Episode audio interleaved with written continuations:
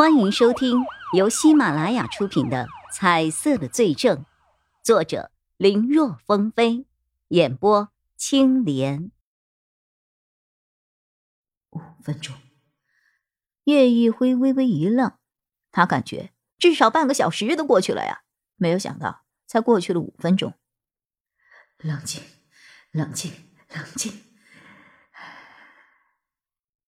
叶一辉深吸了一口气。如此反复了几次，他有些焦躁的心才平复了下来。毕盖厄能够这么多次不被查到行踪，甚至连怀疑都没有，这和对方反侦查意识有关系。这样的人作案，选择被杀的对象，应该不会是漫无目的的随机选择的，肯定是有什么指向性。就像他每次都会在墙上写下“浪费”二字。这里面，这里面肯定包含了什么心理层面的含义啊！叶一辉的大脑开始疯狂的将这些天他所观察到的毕盖厄和卷宗里的凶手进行对比。这个联系会是什么呢？杀人，杀人无外乎是三种理由：情、仇、财。财，财应该不太可能，那些被害人所拥有的财产加起来都没有他零头多。情。也不可能，被杀的都是男性。毕盖厄他有妻子，他不会是 gay。那他妻子呢？从毕盖厄妻子的微博上看，他是喜欢骄奢炫耀的人。这些被杀害的人和他完全是两个不同圈子，不太可能在这些地方出现外遇的。那，那就是仇杀了。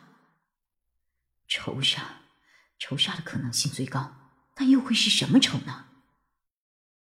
我记得卷宗的信息上写着，这些人和毕盖厄之间，无论是生活还是工作，都完全没有交集啊。地点，地点上来看，四名被害者所居住的地方，连同这一次的后浪村，没有一个是毕盖厄曾经去过的地方啊。他是如何选择这些人来下手的呢？叶一辉越想越疑惑。就如同他在这一周里所想的一样，一直没有能够找到突破口。不对，叶一辉回想之前的情况，觉得有些问题。他刚才为了避免被毕盖厄发觉有异，一直没有敢跟得太紧。可从毕盖厄把自行车藏好到他跟上来，这期间其实也就两分钟不到。在这么一个狭长、没有多少转角的地方，毕盖厄怎么可能会消失的那么快？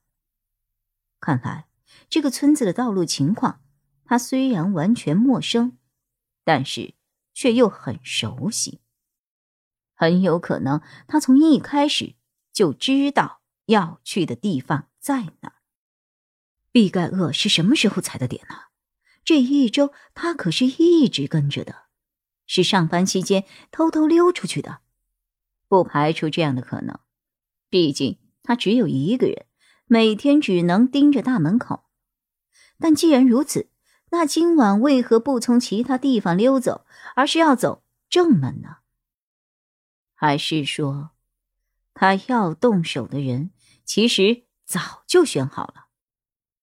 这问题绕了一圈，又回到了最初，而且。越来越多的问题，他不明白，毕盖厄到底是怎么选择下手对象的？为什么 A 市其他的城中村他不去，非要选择这个后浪村呢？